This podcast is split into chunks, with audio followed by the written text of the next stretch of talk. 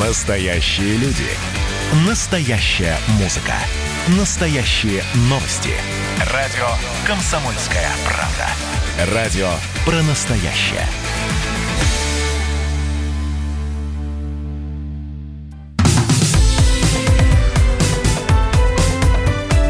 Как дела, Россия?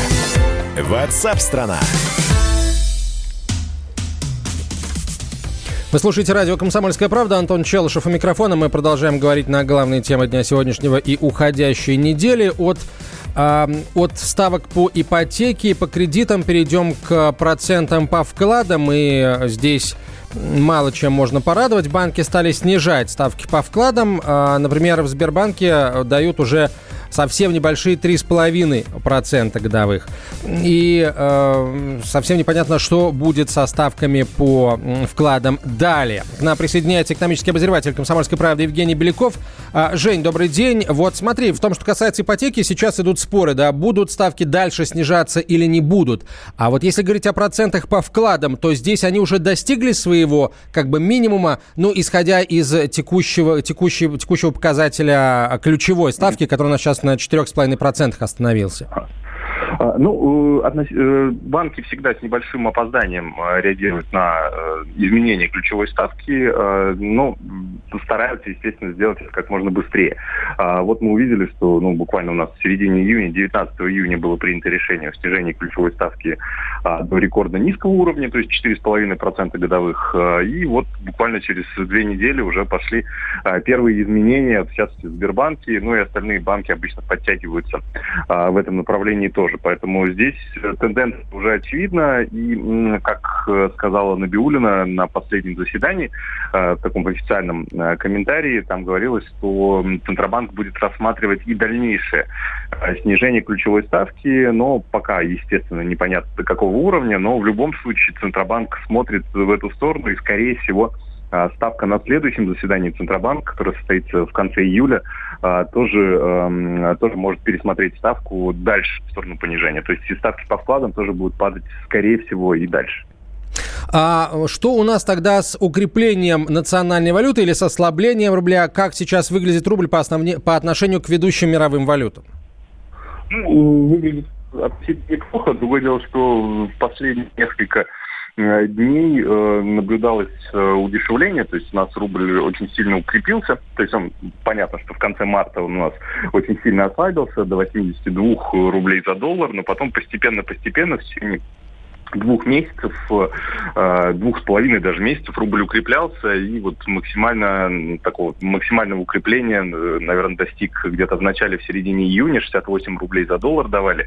А, но потом вот начался такой небольшой откат э, назад, и сейчас 71 рубль с половиной. А, и есть предпосылки к тому, чтобы доллар все-таки дальше продолжал укрепление, потому что мы видим, что на нефтяном рынке тоже происходит такие опять разворот назад, и и цена на нефть тоже может сейчас э, немножко, э, немножко снизиться. Но таких ск- скачков на 15 рублей за доллар уже не стоит ожидать. И, в общем, не нужно сейчас бежать покупать доллары в ожидании какого-то очередного катаклизма. А, да, здесь же теперь э, действительно дилемма стоит. То есть раньше э, мы, э, ну, то есть выбирали, в чем хранить деньги, да, то ли в долларах, то ли в рублях. Э, в долларах, с одной стороны, это защищает нас от девальвации, да, то есть есть от таких скачков, колебаний курса. А, но их вроде там достаточно сильных все-таки не было. Ну и тот, который был в конце марта, он был вызван, ну, объективными, объективной реальностью, то есть резким-резким, очень сильным падением цен на нефть и вот этой коронавирусной историей. А, но всегда мы выбираем выбирая между долларом и рублем, мы понимали, что по доллару мы будем получать максимум 1-2% годовых, по рублю мы будем получать примерно 8-10% годовых. Вот это такие средние ставки за последние несколько лет. То сейчас вот выбор уже не очевиден получается. Что... И это, кстати, один из факторов того, что доллар может укрепляться, потому что люди будут понимать, что ну, в, в рублях уже хранить деньги и получать на них какой-то дополнительный доход в банках уже не получится. То есть вот ну, моя стандартная рекомендация это всегда, что держать деньги в разных валютах. Она такая стереотипная. Э, многие называют уже, что это, ну, в общем, всегда одно и то же, да, но здесь ничего нового, ничего лучше придумать невозможно, потому что прогнозировать курсы мы все-таки не можем. А, прогнозировать какие-то ну, изменения ставок мы еще плюс-минус как-то можем на какой-то краткосрочный период, а вот с курсами валют э, такая штука не получается. Поэтому держать в какой-то пропорции и в долларах, и в рублях, ну, наверное, это единственная возможная рекомендация. Жень, спасибо тебе за нее. Тем не менее, Евгений Беляков, экономический обозреватель «Комсомольской правды», был на связи со студией. Как дела, Россия? Ватсап-страна! КПРФ поднимет вопрос о создании госплана. В ходе отчета главы правительства Михаила Мишустина в Госдуме об этом заявил председатель э, коммунистов Геннадий Зюганов. Он отметил, что э, ведомство по планированию есть в правительствах США, Японии, Франции и большинства развитых стран. Свои госпланы в кавычках имеют почти 150 транснациональных корпораций, которые поделили мировые рынки. Нужен ли нам сейчас госплан? Поговорим об этом с экономистом, публицистом Юрием Болдыревым. Юрий Юрьевич, здравствуйте. Здравствуйте. Насколько своевременно а, предложение а, Зюганова и будет ли оно всерьез рассматриваться на правительственном уровне с вашей точки зрения? А, я приведу такую аналогию. Вот если вы собираетесь идти в горы, вам нужен инструмент, ледоруб. А если вы не собираетесь в горы, то как вам не впихивая рюкзак ледоруб, он вам все равно не нужен. А, постановка вопроса коммунистами о необходимости госплана подразумевает, что правительство должно хотеть иметь, идти в горы. Правительство должно хотеть ставить перед собой созидательные долгосрочные задачи. Но правительство, насколько я понимаю, президент, парламент не имеют таких долгосрочных стратегических задач, не собираются их ставить. Поэтому впихивать им ледоруб и госплан, ну, поставят они свое здание – напишут на нем госплан. Но так как они не собираются идти в горы, этот ледоруб им совершенно не нужен. Ну вот смотрите, у нас же есть, например, там национальные проекты. У каждого национального проекта есть свои целевые показатели, да. Ну, возьмем там национальный проект безопасной качественной автомобильной дороги. Есть определенный процент дорог в нормативном состоянии, которого мы должны достичь к 2024 году. То же самое по числу погибших на дорогах и так далее. Чем это не а, план? И та, такие планы, такие целевые показатели есть у каждого нацпроекта. Они абсолютно открыты, и, в общем, любой может посмотреть и следить за тем, выполняется ли этот э, план, потому что по каждому году тоже есть свои промежуточные какие-то контрольные точки. Ну, вы правы в постановке задач. Вы говорите о том, что у нас есть множество маленьких госпланчиков, национальных проектиков – Значит, коммунисты вполне обоснованно ставят вопрос, должен быть глобальный стратегический план развития всего государства. Он не может просто сложиться из маленьких планчиков. Напротив, должен быть стратегический план, из которого могут вычлениться маленькие его составляющие. Но э, в данном случае это разные вещи. Вот теоретически, если говорить об эволюции, можно думать, что через 250 лет из большого количества национальных проектиков вырастет большой национальный проект и потребуется большой госплан. Но пока еще раз, насколько я понимаю, ни президенту, ни правительству, ни парламенту вот такой стратегически большой план не нужен. Я напомню, что принимался, кстати, коммунисты его проводили в том числе, э, и другие, скажем так, прогрессивные силы, да, закон о стратегическом планировании но он успешно саботирован практически. Закон приняли, даже в какой-то момент, по-моему, э, планировали его ввести в действие к 2018 году, к выборам президента. Но, по сути дела, так и не ввели. Не потому, что кто-то не хочет, а потому, что он им просто не нужен. А, спасибо, Юрий Юрьевич. Юрий Болдырев был на связи со студией, экономист, а публицист. Мы продолжим после небольшой музыкальной паузы и рекламного блока.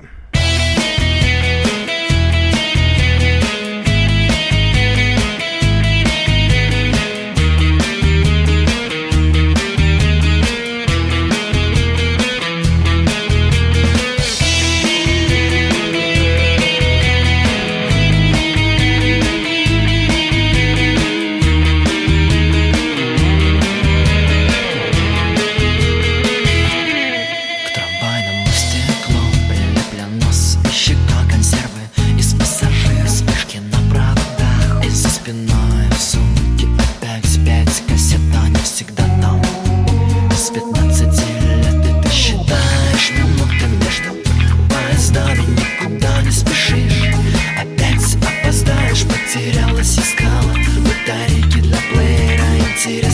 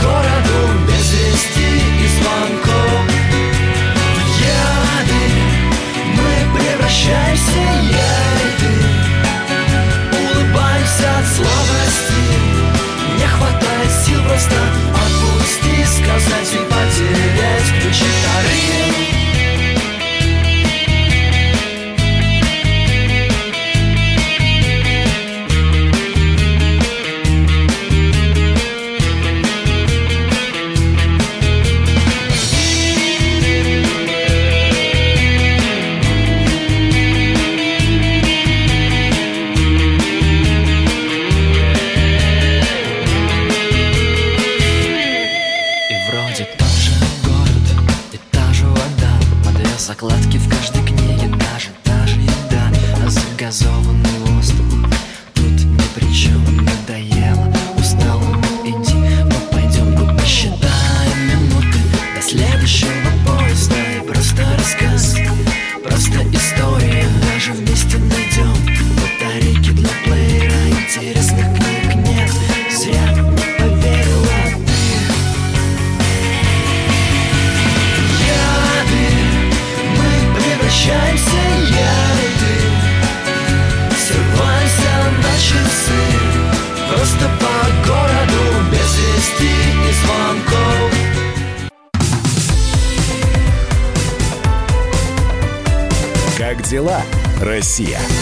Ватсап-страна!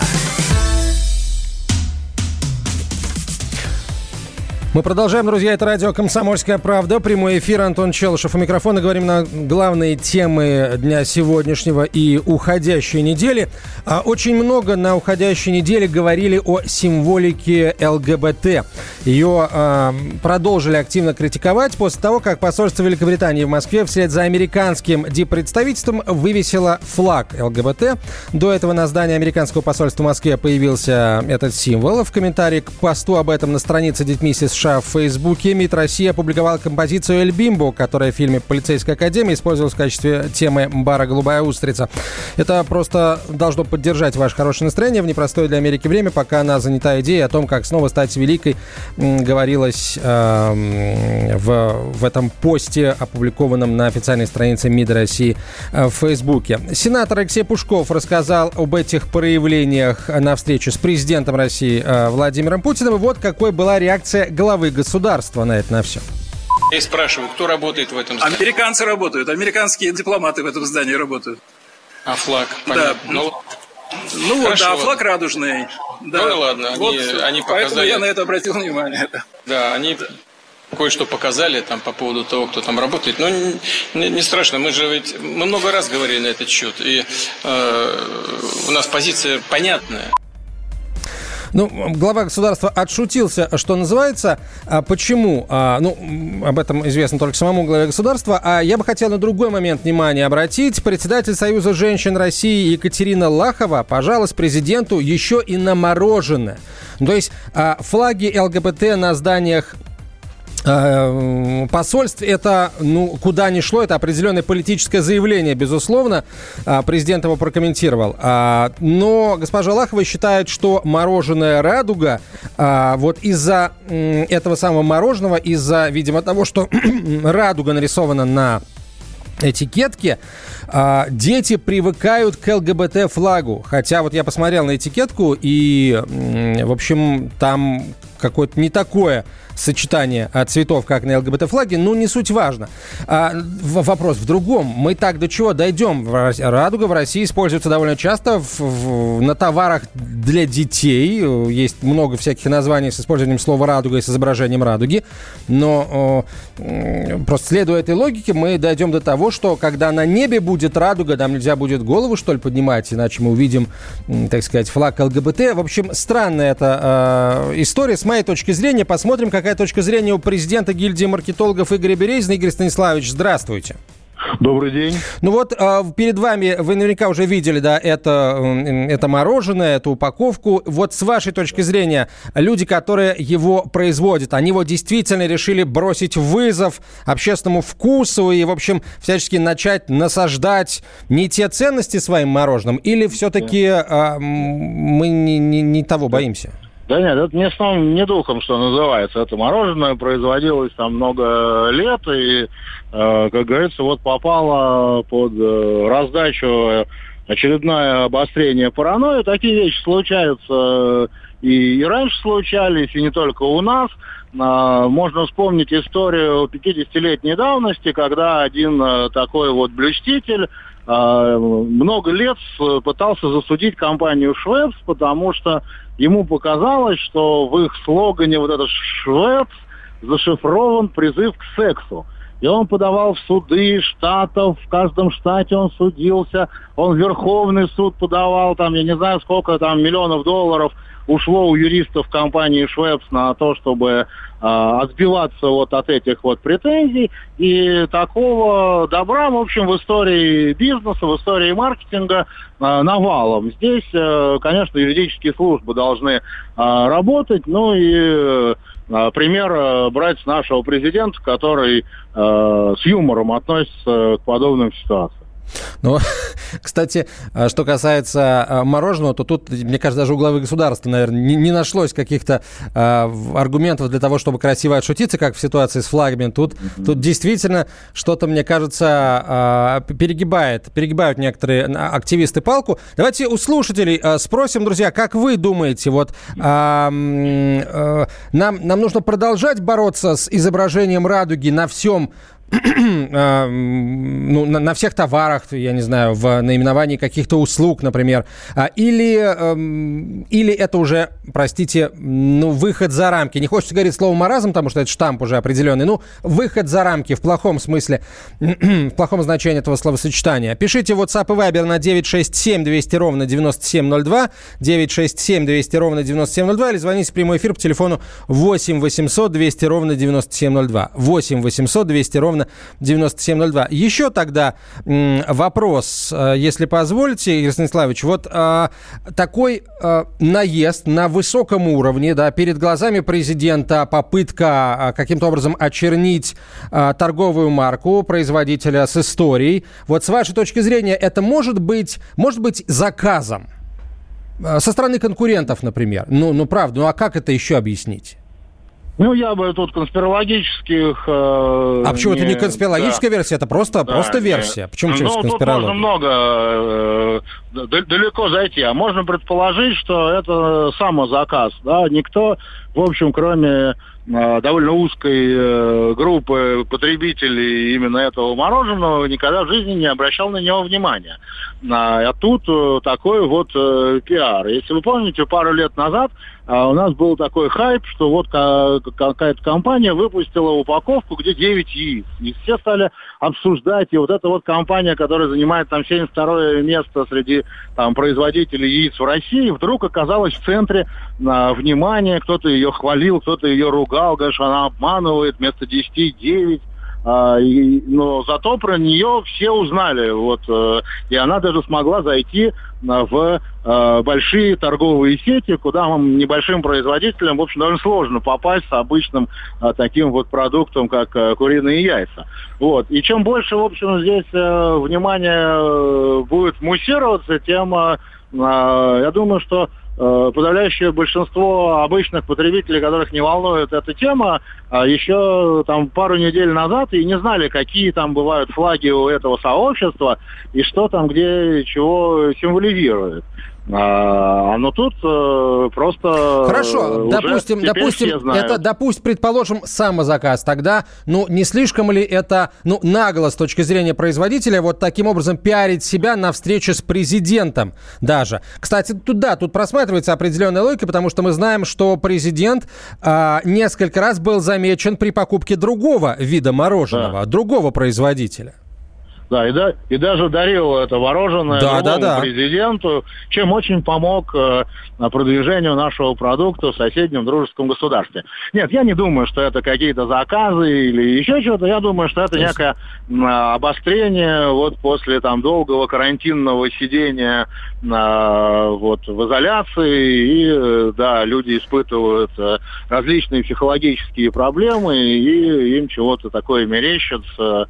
Ну, Игорь вот. Спасибо большое. Я, я сейчас с вами прощаюсь. Игорь Березин был на связи со студией, президент гильдии маркетологов. Вот что э, пишут наши слушатели. Я только одно сообщение зачитаю по поводу мороженого, пишет Наталья. Конечно, это маразм и ЛГБТ. Я вообще недавно только узнал об этом от детей. Думала, а, а- думала а тот факт, что у них еще и флаг есть, это вообще анекдот. Ну, оказалось, что это, это правда, пишет нам Наталья. Так что действительно все эти истории с жалобами на ЛГБТ и флаги приводят к тому, что все больше людей узнают о том, что а, ЛГБТ существует, на самом деле все, конечно, об этом знают, люди просто, наверное, стесняются признаться. А Б, и это уже, видимо, это уже больше похоже на правду, люди только после таких вот заявлений узнают, что у них есть там флаг, символика и всякая прочая борьба за их права. Вот такая вот история. Мы продолжим через несколько минут. Оставайтесь с нами.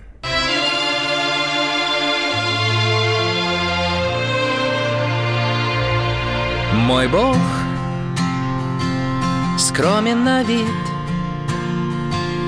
не знаменит, не раздает приказы, не руководит чьей-то судьбой или душой. Не проверяет тех, кто входит и ушел. Ныне и прежде Он притворяется пылью На полу твоей квартиры Ни боли, ни прощаний Ни слез, ни расстояний. Пока хранит тебя, пока тебя хранит. Ни страха, ни смятения ни смерти, ни забвения, пока хранит тебя, пока тебя хранит.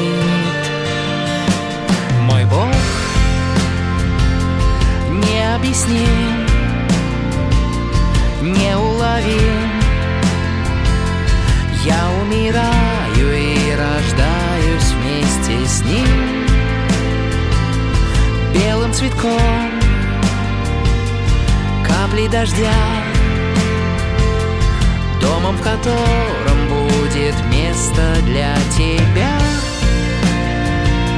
Тенью надежды Днем, за который не стыдно. В этом бестолковом мире Ни боли, ни прощаний Ни слез, ни расстояний. Пока хранит тебя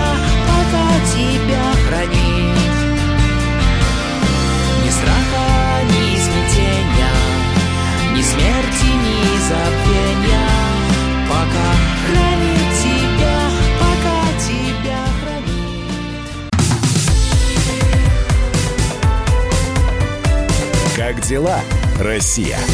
Ватсап-страна!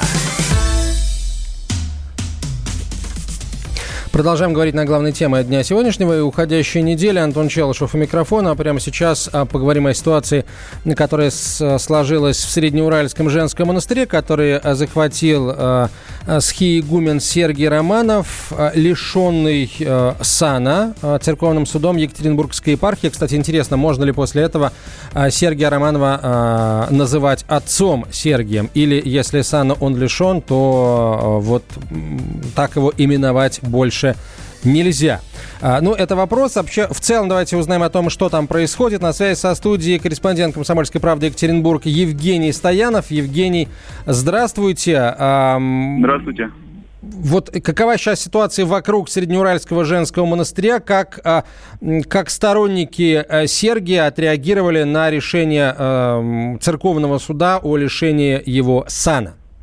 Ну, прямо сейчас там а, нет какой-то такой ситуации. Какое-то, какие-то события происходили вчера вечером. То есть вот после церковного суда там он закончился где-то э, в два часа вот решение огласили, и где-то часам, наверное, к четырем, вот где-то примерно в это время я туда приехал, там было какое-то действительно движение, там приезжали сторонники отца Сергия, на самом входе его соратники поставили шлагбаум, ну, то есть, э, который препятствовал не то, что зайти на территорию монастыря, он не давал проехать просто по прилегающей территории к монастырю. Там э, один из журналистов вызвал сотрудников полиции из-за того, что он пытался попасть на территорию, просто зайти за этот шлагбаум, но его там достаточно грубо скрутили, и он, в общем-то, вот по этому поводу вызвал полицию. Сейчас сегодня у нас там был корреспондент, ездил туда, к монастырю. Ну, там э, нет какого-то ажиотажа такого большого. Ну, шлагбаум по-прежнему опущен. А, кого-то пускают, кого-то не пускают. Большинство людей не пускают. Ну, то есть а, там, если находиться у монастыря, там можно увидеть, что такие довольно дорогие иномарки заезжают на территорию так называемыми углотными номерами, ну то есть там из одной цифры состоящих. Э, такие машины, ну, видимо, они хорошо уже как-то известны, эти люди, паломники, вот эти, их пускают беспрепятственно. А кто приехал, допустим, там из Челябинской области, вот мы вчера видели, э, какая-то женщина была, ее вот не пустили, хотя она, ну, явно не журналист. Э, журналистов там э, совсем как бы не хотят видеть пока что. Вот, вот а, так. Какой, каков теперь тогда юридический статус э, и самого Сергия, и того факта, что он захватил э, территорию монастыря? Монастырь же формально принадлежит э, э Екатеринбургской епархии, и есть ли какие-то прогнозы на дальнейшее развитие событий, как со стороны э, Екатеринбургской епархии, так и со стороны представителей, может быть, правоохранительных органов силовых структур? Будут ли трактоваться действия Сергия как захват э, объекта пока... ему не принадлежащего, то есть рейдерский да. захват? Я понял э, вопрос, но тут пока никто не берет вообще на себя ответственность ни из, там, из руководства региона, там, из руководства города, ни... Нам вот, кстати, мэр не так давно приходил, Александр Высокинский на радио. Ну, правда, формально это Среднеуральский монастырь, он находится за пределами Екатеринбурга, поэтому тут, наверное, вопрос не к мэру. Но ситуацию никто не берется комментировать. Ни представители правоохранительных органов, ни представители власти. Ну, э, если прям напрямую им задавать задавать эти вопросы, то, как правило, представители органов власти, они говорят, что это внутренние дела церкви, э, вроде бы обращайтесь за комментариями к ним, мы не будем вмешиваться, у нас там светское государство. Ну, а представители церкви, вот э, вчера во время такой был небольшой пресс-подход после суда, э, очень много эти вопросы задавали э, Николаю Малета, это председатель Церковного суда, там а, э, второй священнослужитель, э, настоятель храма на крови, но они не отвечают на эти вопросы. То есть в, в, э, они единственное, что говорят, никакого силового варианта не будет, мы не хотим такой вариант даже рассматривать. А, но вот как быть с этой многочисленной паствой, с этими сторонниками отца Сергия, которые на выходе из епархии они там вообще скандировали очень долго владыку, владыку требовали. Э, пыталась там группа небольшая пройти на, на саму территорию епархии, они там хотели э, тоже какие-то э, разъяснения получить. Но вот э, неясно. Никто не берется прогнозировать, как будут дальше события развиваться. А, что говорят специалисты по сектам? Признают ли а, вот последователей а, Сергия сектантами, ну и вот а, всю его вот эту общину сектой? Я разговаривал недавно с Александром Дворкиным. Это такой довольно известный, наверное, ну, можно сказать, наверное, один из самых авторитетных специалистов вот как раз по этому вопросу, э, сектолог. Э, и он прямо вот не сомневаюсь. То есть он однозначно говорит, что это секта, и там э, перечисляет ее основные признаки, э, как любой секты, и он именно здесь это усматривает. То есть там безоговорочное повиновение лидеру, э, там э, какое-то пренебрежение здравым смыслом среди э, таких рядовых членов этой секты, ну, это по его словам. Э, ну, то есть вот он, он, он не сомневается. И тоже, кстати, он говорит, что он там возглавляет э, центр, э, который как раз-таки занимается проблемами секты и Он говорит, что к нему э, на протяжении последних 10 лет обращались э, люди, пострадавшие вот именно от отца Сергия. Ну, как пострадавшие, то есть э, это, например, были родители, родственники там. Ну, он приводил примеры, там вот у женщины муж начал ездить, как только на отца Сергия, к отцу Сергию, то там проблемы в семье начались, какие-то там родители не могут, не могли детей забрать оттуда из этой общины, так скажем. Э, Ну вот э, многие из паспорта сжигают, потому что отец... э, А Вот, кстати, он- наверняка же были жалобы на него. Действительно, я тоже слышал о том, что жалобы на него были и ранее, но почему-то на них не реагировали. Э, Не реагировали, да, не реагировали. Но это не секрет на самом деле. Действительно были они и не первый раз. А в епархии не говорят, почему не реагировали? В епархии нет. Они эти вопросы тоже как-то... Ну, то есть они вроде бы формально отвечают на вопрос, но вот конкретно... э, Там еще есть такой момент юридический. э, Как только вот э, он являлся за штатным клириком Екатеринбургской епархии. То есть на мирской язык он как бы... Ну, то есть он не состоял в чине вот именно Екатеринбургском. Он относился к Ташкентскому, к Ташкентской епархии, ну, то есть, которая даже не на территории России находится. Он был клириком именно вот этой епархии. Поэтому вроде бы он действительно занимал там территорию монастыря, но при этом он официально отношения как бы к Екатеринбургской епархии не имел. А, формально там руководителем этого монастыря была игуменья Варвара Крыгина, а, которая сейчас, в общем-то, покинула уже монас- монастырь спешно. Но, тем не менее, вот эта игуменья Варвара, она довольно тоже много длительное время соседствовала с отцом Сергием, поэтому она прекрасно ну, не могла не знать о том, что там происходило. Очень много вопросов, действительно. Будем рассчитывать на то, что в ближайшее время получим ответы на них. Евгений Стоянов был на связи со студией, корреспондент «Комсомольской правды» Екатеринбург. Все новости, касающиеся ситуации вокруг Среднеуральского женского монастыря и Сергия Романова м, в в регулярном режиме появляются на сайте комсомольской правды kp.ru. Там их можно прочитать и прокомментировать.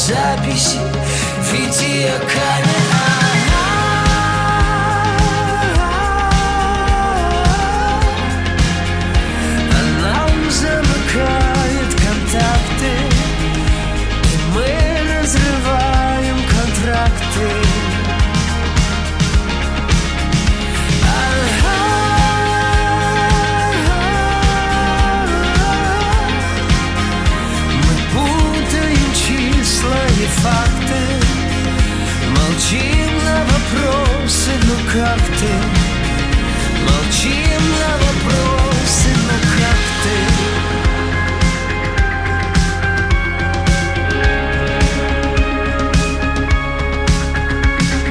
Город спит и город ест Город много разных мест Но в них нет того, что надо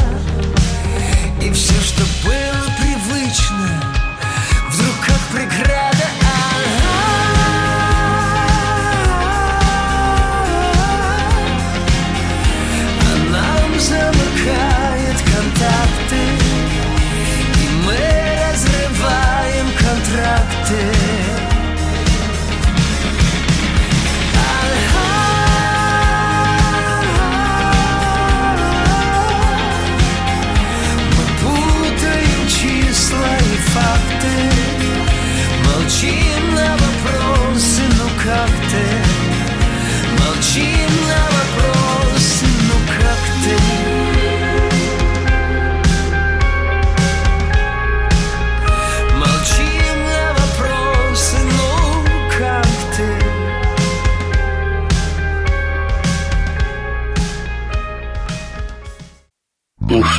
за люди такие? Как вам не стыдно?